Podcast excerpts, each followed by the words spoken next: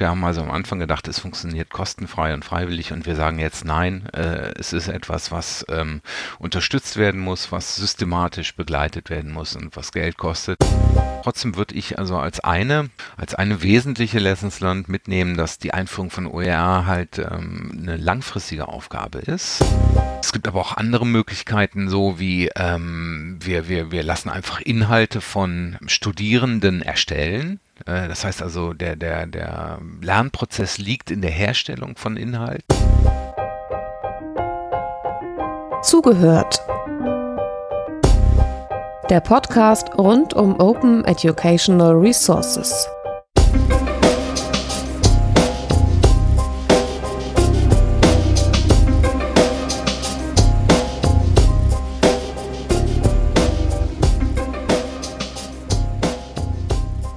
Herzlich willkommen in unserer Podcast-Reihe Zugehört, wo wir uns auch ein bisschen als die Geschichtsschreibung für Open Educational Resources in Deutschland verstehen. Und in dieser Reihe machen wir einen kleinen Schwerpunkt im Jahr 2020 und sprechen mit den verschiedenen Partnern, die das Projekt OER Info hatte, über das, was in den letzten Jahren passiert ist. Heute sprechen wir mit Jan Neumann, der die OER World Map und die OER Deutschlandkarte verantwortet hat. Ein Teil von OR Info, der für mich immer ein kleiner Lieblingsaspekt ist und äh, für mich auch ein bisschen immer unterwahrgenommen wird. Ich weiß nicht, ob es das Wort im Deutschen gibt.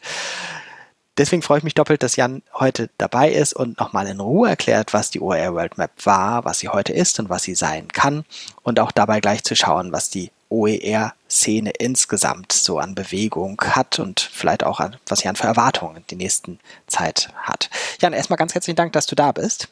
Ja, sehr gerne, Jöran. Magst du dich kurz in Verbindung mit der World Map vorstellen? Wann haben, was hast du gemacht, bevor es die World Map gab? Wie habt, wie habt ihr zueinander gefunden und wie ist der Status jetzt? Ja, ich ähm, bin ähm, Leiter Recht und Organisation im Hochschulbibliothekszentrum NRW, HBZ NRW. Wir sind also ein Bibliotheksdienstleister ähm, und insofern jetzt äh, ja gar nicht primär auf OER ausgerichtet. Und ich bin zum Thema OER eigentlich relativ zufällig gekommen. 2012 ähm, bin ich äh, nach Paris äh, gefahren, habe dort die ähm, äh, den Weltkongress, den ersten OER-Weltkongress angeschaut, beobachtet für die äh, Deutsche UNESCO-Kommission und ähm, seitdem habe ich auch meine Arbeit mit der Deutschen UNESCO-Kommission dann ähm, intensiviert. Äh, ich bin Mitglied des Fachausschusses Bildung und auch der Deutschen UNESCO-Kommission seit jüngsten. Ähm, und ähm, ja, dann ergab sich durch einen Zufall im Prinzip äh, diese, äh, dieses Projekt OER World Map, was ähm, äh, damals auf dem Weltkongress vorgestellt wurde. Und das wurde dann in Folge von der Hewlett Foundation ausgeschrieben. Und äh, wir haben uns dann da naiv beteiligt an der Ausschreibung und haben tatsächlich gewonnen. Und seitdem mache ich dieses wahnsinnige Projekt halt, ähm, der OER World Map. Das heißt, wir sprechen ein bisschen über äh, vier Jahresrhythmen. 2012 der Erstkontakt, 2016 ja. als Start von OER Info, wo wir gleich besonders genau. drauf schauen wollen und 2020 ist das Jahr, in dem wir das Ganze heute aufnehmen. Genau. Hm, vielleicht müssen wir davor noch mal einmal eine Kurzvorstellung der World Map schieben? Also ja. was kann man sich darunter vorstellen, wenn man die World Map noch nie gesehen hat? Ja, das ist eine gute Frage, weil das ist gar nicht so einfach. Also ähm, wir haben damals den Auftrag bekommen, quasi machen Sie eine OER World Map und dann ist die Frage, ja, was, was genau ist denn eine OER World Map? Und es ging also darum, dass ähm, die OER-Bewegung wuchs damals 2012 und zwar in einen Zustand kam, wo es zu viele Leute waren, zu viele Aktivitäten, als dass man einfach den Überblick behalten konnte.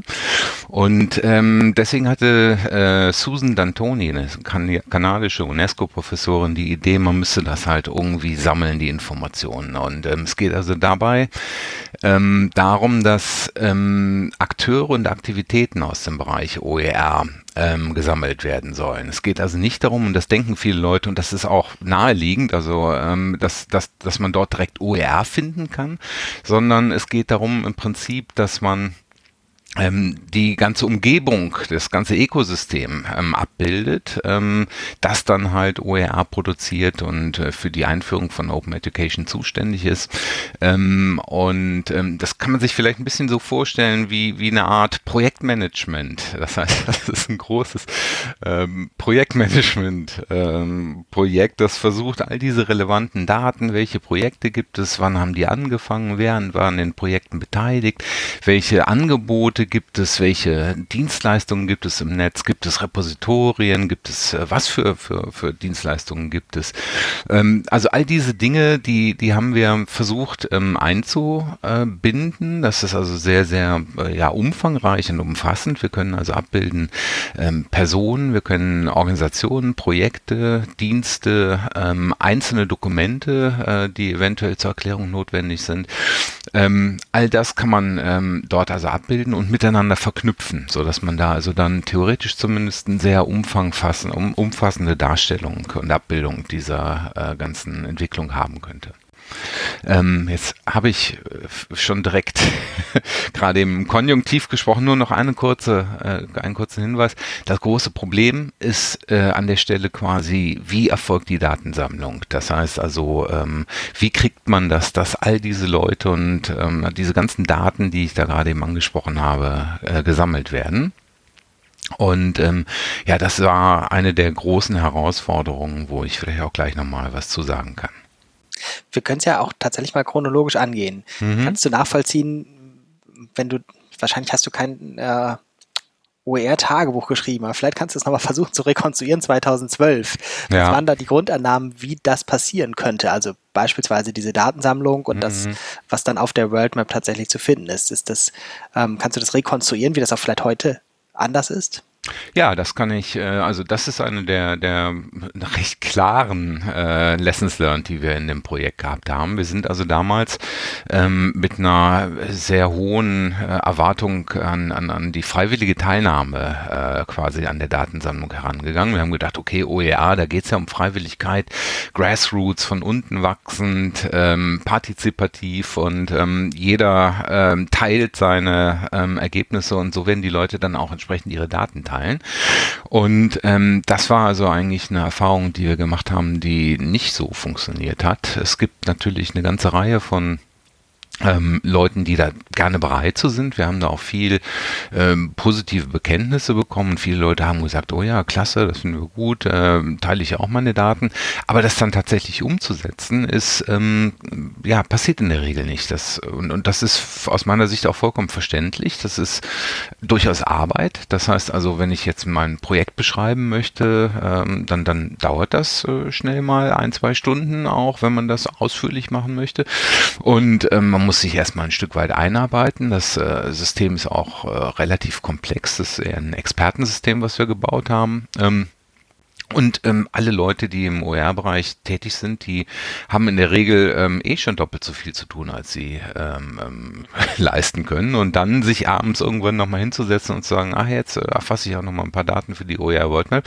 Das, ähm, ja, das funktioniert halt in der Regel nicht. Und ähm, wir sind dann also äh, im Prinzip ein Stück weit davon weggekommen und haben gesagt, naja gut, wenn man äh, nicht erwarten kann, dass das komplett freiwillig funktioniert, dann muss man es halt irgendwie fördern oder unterstützen und ähm, haben dann halt Erfahrungen mit äh, professionellen Editoren gemacht, das heißt also mit, mit Mitarbeitern, die dann die Datensammlung ähm, unterstützt haben und angestoßen haben und das ist eine der positiven Nachrichten im Prinzip. Das hat nämlich immer dann, wenn wir es gemacht haben, funktioniert. Das heißt also, wenn jemand da ist, der sagt, ähm, wir möchten gerne äh, hier die Daten sammeln, ich lege den Datensatz auch schon mal an, könnt ihr, das Projekt ist also schon mal da, könnt ihr vielleicht noch ein bisschen was die ergänzenden Details dazu schreiben, dann machen das die Leute häufig. Ähm, und ganz besonders gut klappt es, wenn man äh, diesen Datensammlungsprozess dann auch noch mit einer irgendwie übergeordneten Mission oder einem Event verbindet. Das heißt also, wir haben äh, zweimal äh, den OER Atlas geschrieben Daten gesammelt ähm, und das dann in Printform gegossen. Ähm, das war also immer sehr motivierend. Das heißt also, das haben die Leute sofort eingesehen. Naja, wenn, wenn wir hier diesen Atlas machen, da möchte ich natürlich auch rein. Dann muss ich da auch meine Daten teilen. Ähm, und auch mit Events kann man das gut äh, verbinden. Das heißt also, wir haben das dann ja auch beim OER Festival ähm, veröffentlicht teilweise. Das, diese, diese Fokussierung hat also sehr gut funktioniert. Und das ist ein Modell, was sich auch nach unserer Erfahrung äh, übertragen lässt. Das heißt also, ähm, Tel Amiel, ein OER-Professor aus ähm, Brasilien, der ist auch entsprechend vorgegangen und hat gesagt, ähm, ich äh, stelle Studenten an, die Daten für Brasilien sammeln ähm, und hat so dann mit sehr wenig finanziellen Aufwand die äh, Daten ähm, für Brasilien gesammelt. Das ganze Projekt hat damals 7000 äh, Dollar gekostet. Und ähm, jetzt haben wir ja ähm, den Hintergrund, dass eventuell solche Datensammlung ähm, durch die OER, äh, durch die UNESCO Recommendation notwendig werden zukünftig oder ähm, ja, ähm, gefördert und eingefordert werden. Und ähm, da können wir sagen, naja gut, ähm, es funktioniert nicht ganz umsonst, aber es ähm, funktioniert mit relativ geringem finanziellen Aufwand.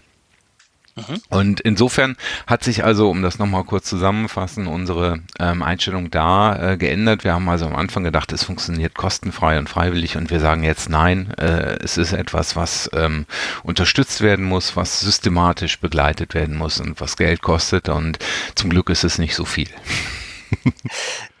2016 ist aus der OER World Map dann na, nicht die Deutschlandkarte geworden. Es gibt ja weiter die World Map. Also mhm. ist die Deutschlandkarte entstanden? Magst du den Geburtsprozess beschreiben? Ja, es wurde dann OER Info ähm, ja ausgeschrieben und OER Info hatte ja im Prinzip von Anfang an diese Doppelstruktur. Das heißt also, es ging zum einen ähm, um die um das Programm OER Info, wo dann ja die vielen Multiplikatorenprojekte drin sind drin gewesen sind. Ähm, und zum anderen halt ähm, die Querschnittsangebote, ähm, unter anderem halt die Informationsstelle für OER und da haben wir gesagt, ja prima, äh, da wollen wir gerne, das, das ist genau der richtige Punkt oder der richtige Ort, wo wir so ein System wie die WorldMap sehen. Ähm, und wir glauben, dass diese Datensammlung ähm, ja äh, regional oder national erfolgen sollte. Und ähm, haben dann halt uns beteiligt mit dem DIPF, das kann kannten wir natürlich auch vorher schon. Da hat sich das alles äh, positiv glücklich ergeben, dass wir da in das Konsortium mit reingekommen sind und haben dann gesagt, okay, wir äh, machen jetzt eigentlich auf Grundlage von der OER World Map ähm, eine OER Deutschland-Karte. Ähm, und das sind äh, die Daten, die wir in der OER World Map sammeln, die werden dann aber gefiltert angezeigt ähm, und zwar dann halt auf, auf Deutschland reduziert und ähm, auf äh, bei der Transferstelle, bei der Informationsstelle ähm, äh, findet man halt auch diese OER-Karte, die haben wir dann eingebunden, OER.de-Karte. Und dort kann man nur die, die deutschen Einträge sehen, ähm, aber sie, das sind die gleichen Daten, die halt gleichzeitig auch auf der OER World Map weltweit da sind. Und das ist so im Prinzip äh, ja so die Grundstruktur, wie wir uns das vorstellen können, ähm, wie sich das dann auch eventuell weltweit entwickeln könnte, dass halt mehr Staaten diesen Ansatz folgen und sagen, okay, wir sammeln unsere Daten, weil die sind für uns wichtig ähm, wir, wir brauchen die. Wir wollen gerne wissen, was passiert im Bereich OER, wollen das äh, steuern und kontrollieren. Und ähm, nutzen dafür die World Map, bieten unserer regionalen Community die Daten an, die sie besonders interessieren, nämlich die ähm, lokalen Daten. Und gleichzeitig teilen wir die Daten aber halt auch über die World Map mit der ganzen Welt und unterstützen da im Idealfall dann halt Lernprozesse und Austauschprozesse, Knowledge Transfer, Nachnutzung äh, von Materialien und Informationen Infrastruktur, da ist ja viel denkbar dann an der Stelle. Lass uns das nochmal ausnutzen äh, und genauer beschreiben, was tatsächlich da zu finden ist für die Menschen, die mhm. die World Map noch nicht mhm. besucht haben. Mhm. Vielleicht kannst du das tatsächlich nochmal speziell an der Deutschlandkarte aufmachen. Mhm. Was ist da vorhanden? Was sind die Möglichkeiten? Was sind die mhm. Nutzungsszenarien? Einfach mhm. vielleicht ein paar Beispiele oder ein paar ja. Blitzlichter. Ja, das, das ist ein, eine gute Frage und das ist vielleicht auch direkt eine weitere Lessons learned aus dem ganzen Projekt. Ähm, dadurch, dass dieser, ja, diese ganze Frage, dieses ganze Projekt war relativ unklar spezifiziert am Anfang. Äh, ja, Bau eine OER World Map ist äh, natürlich nicht so klar, was das sein sollte. Und wir mussten also erst lernen, was, was, was wichtig ist und wir hatten ein initiales Datenmodell bestehend aus Organisationen und Aktivitäten ähm, und ähm, dann ist das gewachsen. Das heißt also, wir, wir wussten am Anfang einfach nicht genau, was, was relevant sein könnte. Und wir haben halt festgestellt, dass es äh, ganz unterschiedliche Dinge gibt, die Sinn machen. Und das sind zum einen die Akteure, das heißt also Personen, Profile und ähm, Organisationen, äh, die man dort abbilden kann. Da sind wir mit gestartet. Ähm, und ähm, das Problem ist bloß, ähm, das ist natürlich erstmal noch zu unklar. Einfach nur einen Namen von einer Institution zu haben, vom MIT oder ähnlich, das reicht nicht aus. Sondern wichtig ist dann halt zu sehen, was diese äh, Akteure tun, was sie machen, was ihre Aktivitäten sind im Bereich Open Education, Open Education Resources. Und da haben wir ähm, ja drei wichtige äh, Kategorien gefunden, nämlich ähm, zum einen ähm, Services, wie insbesondere OER-Quellen, Repositorien, wo OER abgelegt worden sind. Ähm, das ist eine wichtige Information, ähm, um zu sehen, wo sind denn die Quellen für OER, die ich dann später vielleicht auch im nächsten Schritt in eine Suchmaschine indexieren kann und dann über diesen Zwischenschritt der Suchmaschine den Endnutzern zugänglich zu machen. Das ist also im Prinzip äh, eine Schiene, die mehr so in Richtung Infrastruktur äh, geht und die auch sehr, sehr sinnvoll ist. Da hätte man sich vom Anfang an drauf konzentrieren können. Haben wir aber nicht gemacht, weil wir nicht wussten, wie wichtig es war. Ähm, eine Zweite Schiene sind ähm, Aktivitäten wie Projekte und Programme, wie zum Beispiel OER Info. Ähm, das kann man also auf der World Map ganz gut nachvollziehen. Da kann man dann im Prinzip starten und sagen, okay, das hier ist das OER-Info-Programm ähm, und das enthält dann wiederum die OER-Info-Projekte. Ähm, und an diesen OER-Projekten äh, waren dann wiederum Personen beteiligt. Und diese ganze Kette kann man also in der World Map schön abbilden. Und ähm, dadurch wird dann ähm, ja im, im, Prinzip, da ist der Schwerpunkt, also da geht es darum, primär Erfahrungen und Know-how aufzubauen und zu, zu ähm, äh, transferieren. Das heißt also, äh, in Projekten wird, äh, wird was gelernt in der Regel. Oder manchmal werden auch Dinge erzeugt wie, wie Software oder Infrastruktur, die kann dann auch nach nachgenutzt werden. Und diese Idee, die Projekte ähm, zu tracken und zu monitoren, ähm, die, die geht also mehr so in die Richtung ähm, zu sehen, was gerade eben passiert, wo die Leute dran arbeiten. Und ähm, man könnte dann halt, wenn man sowas vollständig hätte, äh, so die Theorie, ähm, äh, Leute in, in Beziehung setzen. Ich kann sehen, okay, hier an meinem Thema arbeitet ja in einem anderen Land schon jemand. In Australien gibt es jemand, der genau in dem gleichen Thema arbeitet wie ich. Dann äh, rufe ich den doch mal einfach an oder schreibe ihm eine E-Mail und äh, dann tauschen wir uns aus und zusammen geht das dann alles viel schneller, so im besten OER-Sinne. Ähm, und ähm, das ist also der zweite große Bereich, ähm, Projekte ähm, und Programme. Und dann gibt's auch noch äh, eine Möglichkeit, ähm, Events zu sammeln. Ähm, das, also auch eine Geschichte, die im Prinzip äh, sehr, sehr naheliegend ist, dass man abbildet, wo treffen sich Leute, wo finden Konferenzen statt, Workshops, ähm, Barcamps äh, zum Thema OER, ähm, dass man das abbildet, ähm, Events und als, als letzten Punkt ähm, das kann ich vielleicht noch erwähnen, Policies sammeln wir in jüngster Zeit auch. Ähm, das ist ein Projekt, was wir jetzt äh, in den letzten Monaten relativ intensiv betrieben haben, aus dieser Erkenntnis heraus, dass äh, man halt nicht alles gleichzeitig sammeln kann, wenn man das unterstützen muss. Äh, wir sind zwar gut gefördert worden von der Hewlett Foundation, aber bei weitem nicht ausreichend, um halt dieses enorme Spektrum, diesen riesigen Scope quasi abzudecken, den die World Map da eröffnet hat. Ähm, und da haben wir gesagt, wir müssen uns konzentrieren und haben gesagt, okay, wo fangen wir an? Wir fangen jetzt erstmal bei Policies an. Nämlich das sind im Prinzip Entscheidungen und ähm, Regulationen, ähm, ähm, Strategien, die von, von, von äh, Institutionen und, und Staaten getroffen werden, um OER einzuführen. Und ähm, da haben wir gesagt, da fangen wir jetzt erstmal an und versuchen die jetzt mal systematisch zu sammeln. Ist das klarer geworden, was also was, was die OER macht? Ja, okay, danke. Ja, wir, wir, können tatsächlich auch nochmal auf der, auf der ganz konkreten Ebene bleiben. Ähm, wir, ihr habt als Partner von OR Info da jetzt ja vier Jahre lang fast dran gearbeitet. Mhm. Hm, wie kann man sich das vorstellen als Arbeitsalltag? Ist das im Wesentlichen ähm, Leuten hinterherlaufen, äh, dass sie selbst Einträge machen? Ist das mhm. Redaktionsarbeit? Wie mhm. viel ist davon die Konzeptionsarbeit? Wie viel im stillen mhm. Kämmerlein? Wie ist die Verbindung zwischen international und in. Deutschland?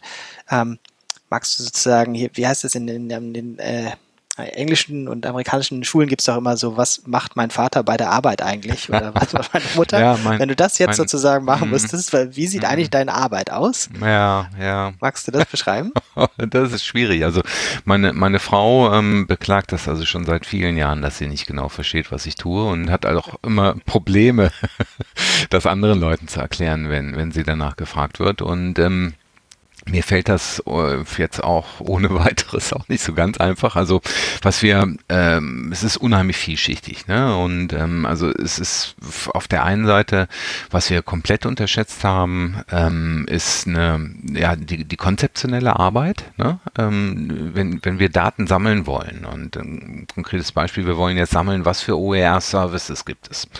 Und dann wollen wir aber nicht nur sagen, okay, das hier ist ein OER-Service, sondern wir wollen vielleicht noch unterscheiden, was für Typen von OER-Services es gibt. Es gibt äh, Learning Management Systeme, es gibt Repositorien, es gibt Autorensysteme, es gibt äh, ja, Community oder Kommunikationstools.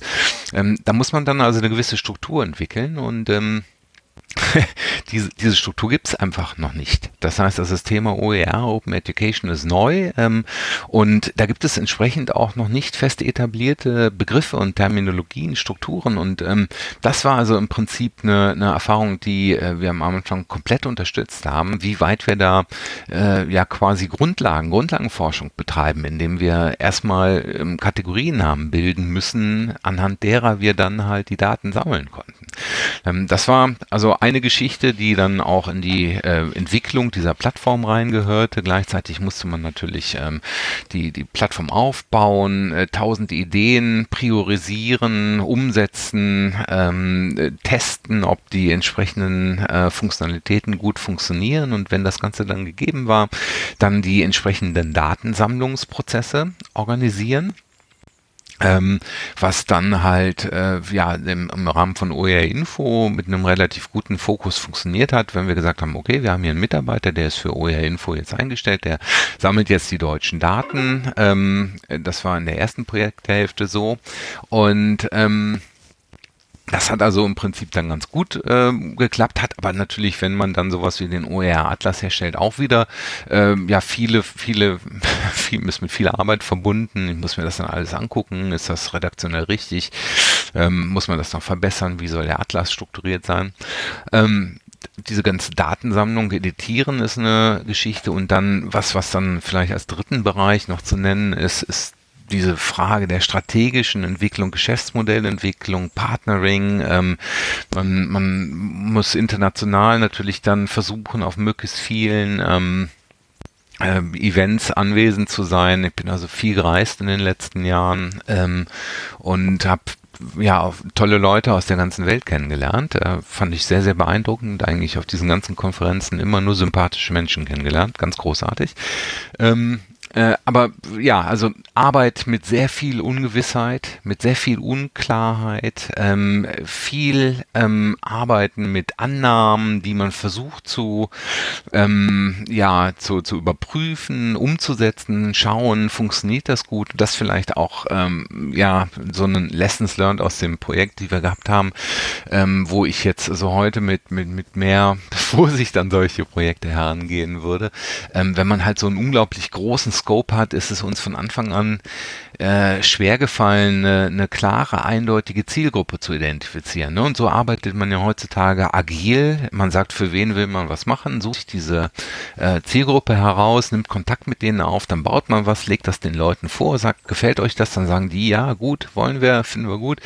Ähm, und diese, diese klare Fokussierung auf eine Zielgruppe hatten wir halt nicht, und, sondern wir hatten halt ganz viele unterschiedliche ähm, Impulse, die kamen aus verschiedenen Richtungen und wussten dann häufig gar nicht so genau, ähm, sollen wir dem jetzt nachgehen oder sollen wir uns jetzt auf was anderes konzentrieren. Ne? Und das war also eine dieser Herausforderungen von diesem Projekt, die, die auch ja ein Stück weit auch immer noch besteht im Prinzip. Lass uns tatsächlich ein bisschen Bilanz ziehen.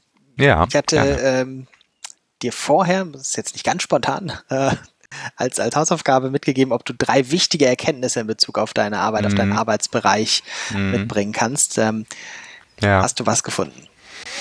Ja, also wir, wir haben ja im, im Unterschied zu den anderen Transferpartnern, das war ja ganz interessant, bei der Informationsstelle für OER gab es ja diese sektorspezifischen oder bildungsbereichspezifischen Partner, die einzelne Bildungsbereiche untersucht haben und die OER World Map, die hatte halt, ähm, ja, wie eingangs schon gesagt, einen breiten Fokus auf alle Bildungsbereiche.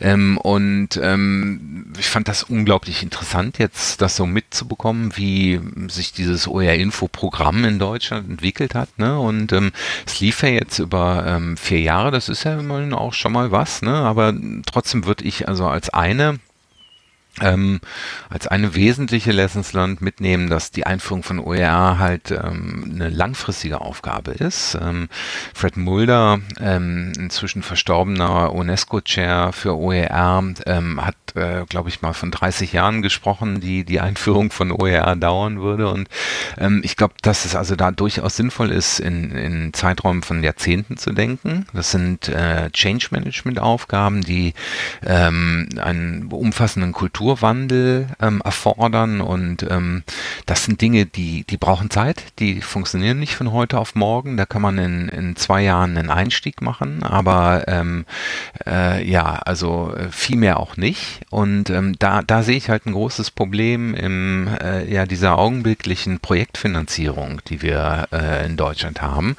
wo man ja automatisch eigentlich ein viel kurzfristigeres Denken hat, ne, wo man sagt, okay, wir denken jetzt im Rahmen des Projektes, das läuft zwei Jahre, das wird gefördert, danach ist vorbei. Patsch.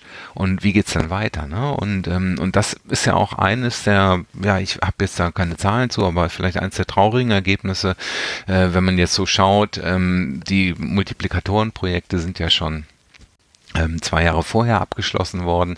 Und viele von den Leuten, die dann dort Know-how aufgebaut haben, äh, sich mit dem, in das Thema eingedacht haben, Kompetenzen entwickelt haben, sind dann nicht weiter angestellt worden und ähm, ja, beschäftigen sich jetzt inzwischen mit anderen Themen. Und da scheint mir also ein, ein Problem zu bestehen, dass einfach äh, ja diese Struktur der Projektfinanzierung mit diesen langfristigen Zielen nicht, nicht, nicht wirklich gut harmoniert. Und da muss man schauen, wie man das also überwindet und, und langfristigere ähm, Investitionen und Förderungen auf die Beine stellt. Das vielleicht so als einen Punkt. Ähm, Nummer zwei?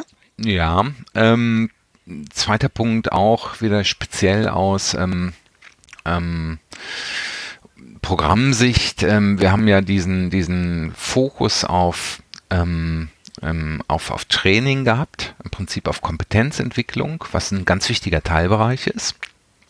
Ähm, für, für die erfolgreiche Einführung von, von OER-Projekten. Aber ich glaube, was man schon auch sehen konnte, ähm, was einer der Erfahrungen ist, dass äh, allein dieses Training alleine nicht reicht. Das heißt also, äh, die Leute müssen wissen, was OER ist und wie sie es ähm, einführen können. Aber sie brauchen noch zwei andere Dinge, nämlich ähm, zum einen Infrastruktur. Wenn Sie keine Infrastruktur haben, dann ähm, können Sie damit keine Erfahrungen sammeln.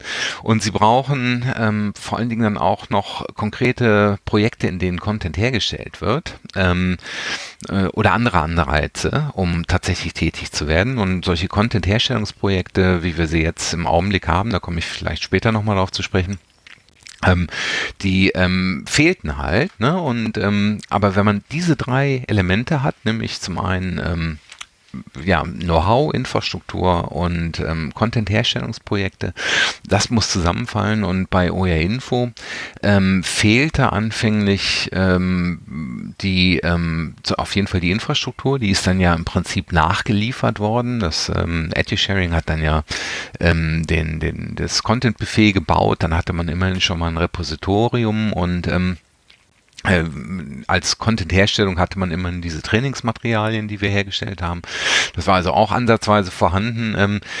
Ähm, aber das, das glaube ich, hätte man, äh, wenn man das jetzt nochmal tun würde, würde man das vermutlich im Vorfeld ähm, besser ähm, ja, aufeinander abstimmen ähm, und schauen, dass, dass die Infrastruktur von Anfang an da gewesen wäre, zum Beispiel. Und ähm, ja, also das, ne, da denke ich, hatten wir einfach diesen Fokus äh, zu stark auf diesen Fortbildungsaspekt und haben diese anderen beiden Bereiche ähm, nicht, nicht hinreichend berücksichtigt. Ähm, das war Nummer zwei. Das war Nummer zwei.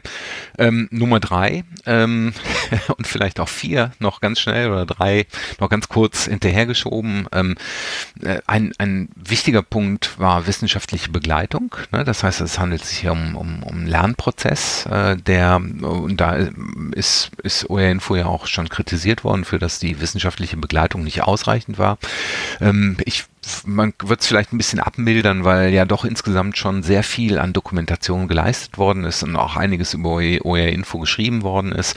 Ähm, aber diese Aufbereitung, Begleitung, Monitoring, das ist ein wichtiges Thema ähm, und ähm, das ist auch wichtig, damit man kollektiv hinterher daraus lernen kann, weil wir befinden uns hier immer in einem Bereich von Innovation, von der Entwicklung neuen Modellen und das sind also im Prinzip äh, ja, äh, ja organisationelle Lernprozesse, die da abstimmen die da erfolgen müssen.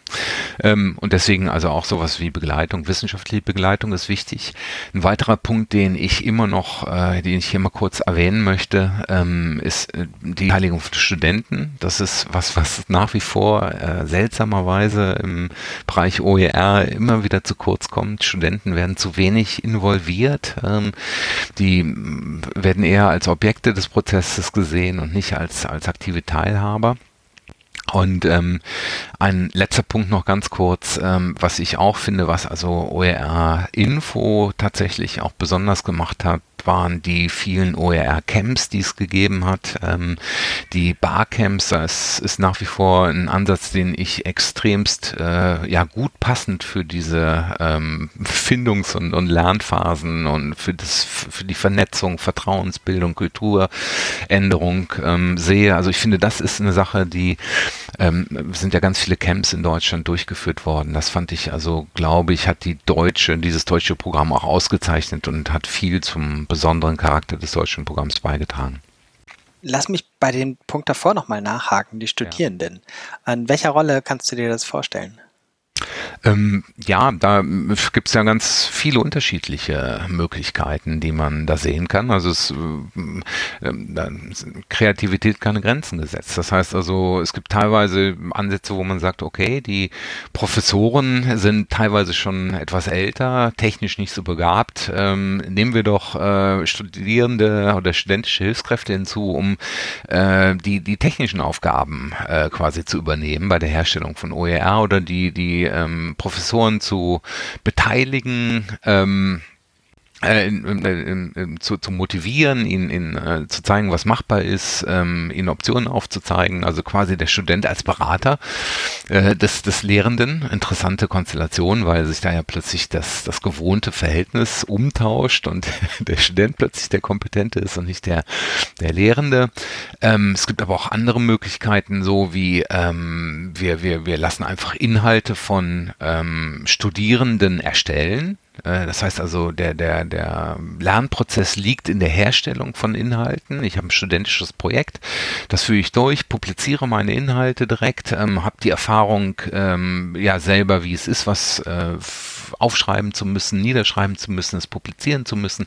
Da haben wir also einen starken Lernprozess. Ähm, es gibt aber auch Möglichkeiten, dass man Studierende stärker als Lehrende einsetzt, Peer-Teaching, ähm, dass, dass der, der Lernprozess halt, dass sie sich gegenseitig coachen, äh, stützen. Also da gibt es viele, viele, viele Möglichkeiten, ähm, an die man denken könnte. Setzt halt ein gewisses Vertrauen voraus und auch eine gewisse Offenheit von den Hochschullehrern und auch anderen Lehrenden. Wir haben jetzt nur von Studierenden gesprochen. Das Ganze ist natürlich auch im, im Schulbereich denkbar. Ne? Das heißt also, äh, eine, eine Abitursklasse oder eine Abitur Abitursjahrgang kann gemeinsam ähm, mit einem Wiki oder einer anderen technischen Grundlage ähm, ihre, ihre ähm, Abitursunterlagen äh, produzieren. Das heißt, also, sie können im Prinzip für all ihre Fächer die wesentlichen Infos zusammentragen und dann ihre ähm, Notizen gemeinsam erstellen. Ähm, sowas sind Dinge und da kann man halt ähm, viel stärker, glaube ich, ähm, mit Studierenden zusammenarbeiten und ähm, vielleicht äh, an der Stelle noch abschließend, ähm, das, ich bin ja jetzt auch nicht mehr so jung, wie ich mich noch fühle, ähm, aber ähm, vielleicht sollte man da halt auch nicht wieder die, die mittelalten Leute fragen, was, was die Möglichkeiten sind, sondern auch stärker mit denen sprechen. Ich kann mir vorstellen, dass die Jugend ähm, auch eigene Ideen hat, wie sie sich einbringen könnte und ähm, da sollte man die mal fragen, vielleicht kommen die auf, auf Ideen, Ideen, äh, an die, die, an die ich gar nicht denken kann. Also. Mhm. Du hast eben auch noch einen Punkt genannt, wo ich auch gerne noch einen kurzen Exkurs hinmachen will, nämlich die Anreize für die Erstellung von Inhalten. Ja, genau. Magst du auch das nochmal ausführen? Ja, das ist ähm, ein ganz wichtiger Punkt natürlich. Das heißt also die Frage, wie ähm, kriegt man, das hängt ja auch mit dem Kulturwandel zusammen. Ähm, es gibt Leute, die sind intrinsisch motiviert, die sagen, oh ja, das ist für mich ganz einleuchtend, offene Publikation ist besser. Ich möchte gerne, dass mein, mein äh, Material, das ich herstelle, von anderen genutzt werden. Das ist meine Hauptintention. Deswegen äh, mache ich eine offene äh, Lizenz drauf und stelle es kostenlos zur Verfügung und dann können andere Leute damit auch noch arbeiten das funktioniert für viele Leute, die diesen ja, diese Einsicht haben, die diese offene äh, ja, Ideologie oder diesen, diesen Ansatz folgen, ähm, für eine kleine Gruppe funktioniert das, aber für, für viele halt auch nicht direkt. Und ähm, die Frage ist, wie kriegt man die Leute dazu gebracht? Und ähm, das, äh, wie, wie kann man also Anreize schöpfen ne, oder setzen? Äh, und da gibt es dann halt verschiedene Möglichkeiten. Ein Anreiz ist halt zum Beispiel zu sagen, wir machen ein, äh, wir, wir fördern jetzt die Content-Herstellung, wie das zum Beispiel in NRW passiert jetzt gerade im OR Content NRW. Da hat man Geld bereitgestellt, hat gesagt, wir wollen gerne Hochschulkurse herstellen, offene Hochschulkurse. Ähm, die müssen von äh, mehreren Hochschulen in, in, Teams bearbeitet werden und die werden dafür bezahlt. Und offensichtlich, ähm, da hat es also eine gute Nachfrage gegeben, haben sich viele beteiligt. Das war also ein Anreiz für die Hochschulen, sich zu beteiligen, dafür bezahlt zu werden. Erstmal ein guter Ansatz. Ne? Das heißt also auch jetzt wir, äh, ähnliche Einsicht wie bei der OER World Map, äh, ne, ich, wir können natürlich erwarten, dass die Leute selber ihre Daten ähm, beifügen, äh, beitragen, zusammentragen, eintragen. Aber ähm, vielleicht ist ja auch fair zu sagen, hey, wir bezahlen einfach jemanden dafür, dass das macht. Ja. Ähm, aber es geht natürlich noch mehr. Ähm, andere Anreize. Ähm, ich, ich muss irgendwie gucken, dass ähm, ja der Wert, die Wertigkeit der entsprechenden ähm, Publikationen ähm, stärker äh, betont wird. Das heißt also im Hochschulbereich ähm, wird der der Erfolg des Lehrenden stark über Forschung definiert. Lehre ist da äh, zweitrangig. Das heißt also für für Lehrende im Hochschulbereich ähm, gibt es wenig Anreiz, sich intensiv mit Lehre auseinanderzusetzen, ähm, weil ähm, dort die entsprechende Arbeit vielleicht in der gar nicht genau wertgeschätzt wird. Ähnliches Beispiel gibt's ähm, äh, in, im Open Access Bereich. Ne? Da es halt diese ähm, diesen Impact-Faktor Bewertung von von Journals. Und da sind halt die die ähm, etablierten Journals, die haben den höchsten Impact-Faktor. Und da ähm, ist, streben also alle ähm, Wissenschaftler danach in, in Journals zu publizieren, die einen hohen Impact-Faktor haben, weil das dann ihre äh, Karriereplanung beeinflusst. Ähm, und solange da natürlich dann ein äh, Veröffentlichen Open Access Journals nicht ähm, gewährleistet oder berücksichtigt wird, ähm, ja, dann sowas muss halt angepasst werden. Ich überlege gerade, ob es zu stark wäre, äh, von einem doppelten Stiefkind äh, im Hochschulbereich zu sprechen, dass sowohl die Lehre erstmal tatsächlich mhm. weniger Priorität hat und dann mhm. innerhalb der Lehre auch mhm. Materialien nochmal mhm. wenig Priorität genießen. Das ist ja, ja, nicht das, was man als erstes denkt, sondern bei Lehre denkt man als erstes ja. an ein, eine Person, die vorne steht, denke ich. Ja. Ja, vollkommen richtig. Und ähm, also an der Stelle vielleicht ähm, hast du, finde ich gut, doppeltes Schiefkind. Äh, schönes äh, Bild werde ich äh, mir merken. Ähm, vielleicht an der Stelle nochmal kurz äh, den Hinweis, dass dieses ganze OER-Konzept ja auch ein bisschen komisch aufgehangen war. Ne? Das heißt also, ähm, dieser UNESCO ist ja gerade eben an den, äh, damals 2002 ist der Begriff geprägt worden, ähm, hat man einen starken Fokus auf Materialien gehabt. Und ähm, der, der hat aber vielleicht die, die Diskussion ähm, auch teilweise aufgehalten und, und eingeschränkt und ähm, hat erstmal dazu geführt, dass man sich überwiegend mit, äh, mit, mit Urheberrecht und Ähnlichem beschäftigt hat, was sehr wichtig ist. Ne? Und aber inzwischen merken wir, ja gut, Materialien sind das eine, aber was man damit tut, ist eigentlich noch viel wichtiger. Und das sind ja dann die Open Educational Practices, die sich gerade eben herausbilden. Ne? Und ähm, also insofern ähm, äh, ja nicht ganz verkehrt, dass, dass äh, man sich auch erstmal drüber Gedanken macht, was will man denn dann überhaupt jetzt in, im digitalen Bereich ähm, mit, mit den offenen Materialien tun? Wie will man denn Wissen vermitteln damit? Mhm. Ein Fazit. Wir haben ja. über zweimal vier Jahre gesprochen. Es gibt acht ja. Jahre die World Map Idee mhm. bis äh, zu dem, was wir heute haben. Es gibt vier mhm. Jahre die Umsetzung auch unter dem Dach von OR Info. Wenn ja. du nach vorne schaust, vielleicht nochmal mit dem Schwerpunkt Hochschule, was braucht mhm. OER mhm. da für Kontinuität und, Achtung, das schlimme Wort, Nachhaltigkeit. ja. ja, also ähm, das sind natürlich, also erstmal ähm, ein, eines der tollen Ergebnisse ähm, Hochschule ähm, ist ja, dass das ähm, OER durch OER Info überhaupt Einzug in die Hochschule gefunden hat. Das heißt, also ich glaube, vorher waren das tatsächlich nur Einzelkämpfer. Jetzt inzwischen gibt es äh, in, in vielen Bundesländern OER-Aktivitäten, es gibt ähm, OER-Repositorien, es gibt äh, Content-Förderprogramme in NRW, in Niedersachsen. Ähm, da ist also tatsächlich viel passiert. Ähm, das ist schon mal ganz großartig. Das würde ich sagen, war ein äh, großer Erfolg von, von OER Info, den ich gehe davon aus, wenn es OER Info nicht gegeben hätte, dann ähm, wäre das auch nicht passiert. Wie geht es jetzt weiter? Ähm, wenn wir uns anschauen, ähm, zum Beispiel Aktivitäten ähm, in, in NRW oder in Niedersachsen, äh, da wird Infrastruktur jetzt aufgebaut. Das ist wichtig. Es gibt Anreize, um sich zu beteiligen. Es gibt Förderungen für Content, das ist auch gut.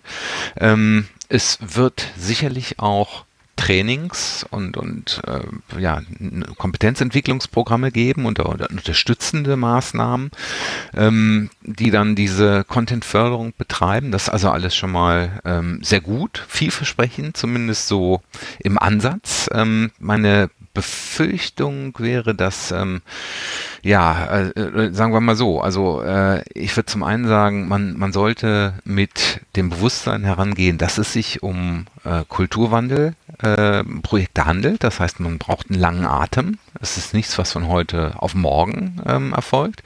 Man muss sich intensiv damit beschäftigen, was für äh, Hemmnisse auch verbunden sind. Wir haben ja vorhin schon darüber gesprochen. Ne?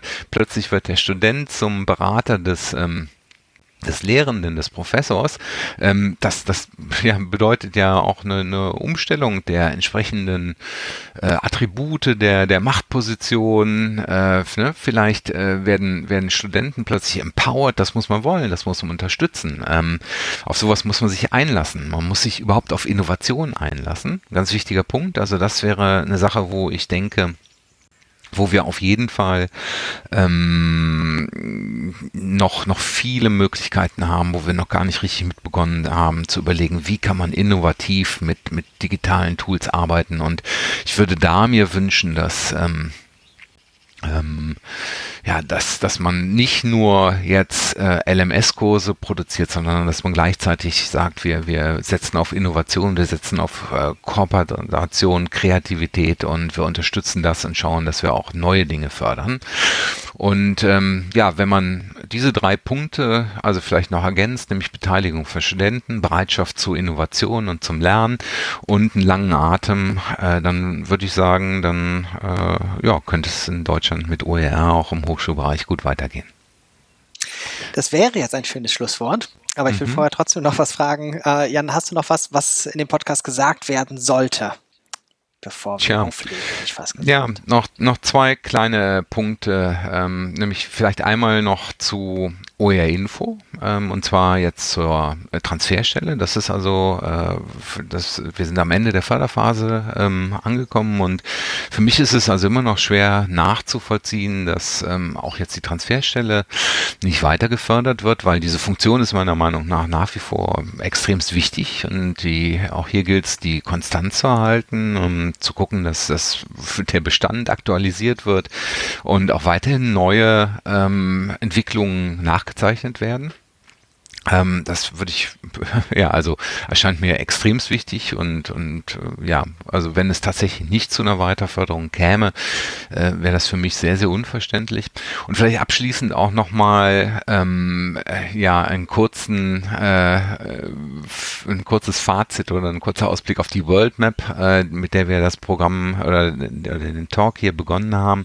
Auch da wird sich jetzt in den nächsten Jahren nochmal ganz viel tun und ähm, das wäre wäre also auch eine Sache, wo ich denke, wo ähm, die, die technische Plattform äh, jetzt eigentlich gut entwickelt ist und was jetzt eigentlich notwendig wäre, ist, dass die ähm, beginnenden Länderinitiativen sagen, das ist eine wichtige Aufgabe, dass wir diese Daten haben, diese Daten bereitstellen ähm, und eigentlich sollten wir die sowieso selber haben. Das, wir brauchen da, wir sollten da nicht jemand anderen haben, der diese Daten für uns sammelt, sondern wir richten eine Stelle ähm, mit, mit ein oder zwei studentischen Hilfskräften, die das, äh, die sich dafür ähm, zuständig fühlen, regelmäßig einfach äh, die Daten zu sammeln und, und dann auch entsprechend abzuliefern.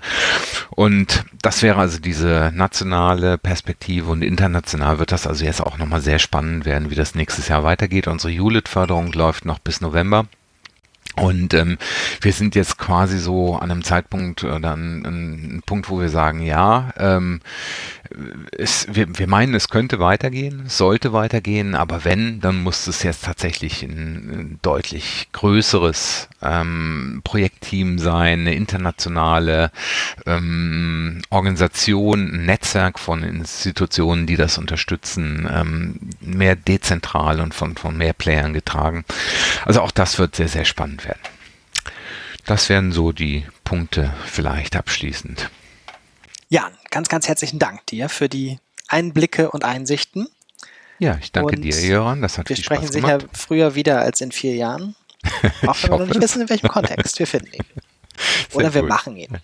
Genau, alles klar. Bis zum nächsten Mal. Tschüss. Bis dann. Tschüss. Das war Zugehört, der Podcast rund um Open Educational Resources. Weitere Informationen zum Podcast finden Sie unter www.open-educational-resources.de slash podcast.